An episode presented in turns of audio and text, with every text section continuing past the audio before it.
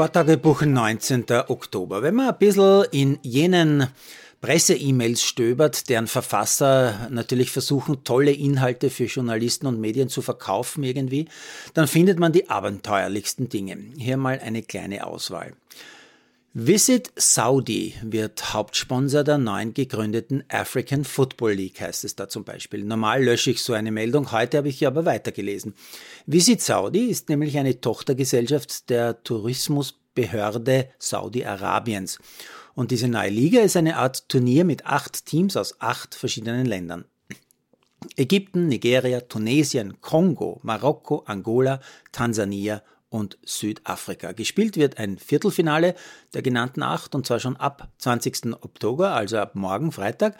Naja, und der saudische Tourismus, der lässt sich diesen Spaß 20 Millionen Dollar kosten. Einfach so, aus Lust und Laune, als Werbung natürlich.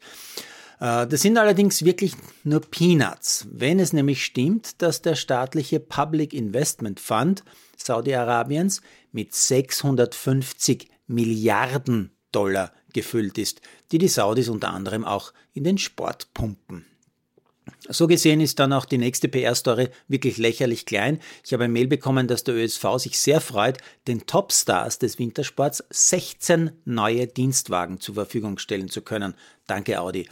Unter den Fahrzeugen befinden sich so Schüsseln wie der Q8 Sportback e-tron. Ich schaue natürlich gleich nach, was kostet so ein Ding. Listenpreis. naja, dieses aus meiner Sicht ja wirklich waffenscheinpflichtige, völlig überdimensionierte Ungetüm, 300 PS Minimum, glaube ich, beginnt bei 75 und endet bei 92.000 Euro Grundausstattung. Höchstgeschwindigkeit übrigens 200, Stichwort Landbauerträume. Noch so eine schöne Geschichte, die wirtschaftliche Verflechtungen zeigt. Äh, FIS Big Boss Elias hatte im Sommer bei einem Pressetermin erklärt, die Top-Wintersportstars der Roten Bullen, die dürfen nicht mehr mit ihren auffälligen Helmen mit den bestimmten Farben starten. Aber nicht, weil er so wie ich viel zu viele dieser Helme herumsausen sieht, sondern weil Herr Elias meint, die Logogröße wäre überschritten, obwohl es ja keine Logos sind, sondern nur Farbe. Beim Herbstmeeting dürfte er jetzt einen Rückzieher gemacht haben und die Bullen, die klopfen mit den Hufen vor Lachen auf den Schnee. Wie Imagesteigerung funktioniert, das wissen die Amis und sie zeigen es auch immer wieder. Habe gerade ein Imagevideo für die neue olympische Sportart Flag Football gesehen. Da freuen sich Superstars auf Olympia LA 2028, wo die Spiele ja stattfinden werden. Und sie freuen sich, dass es eine Freude ist. In diesem 30 Sekunden Spot kommen folgende, nicht ganz unbekannte, nicht ganz billige Herrschaften vor.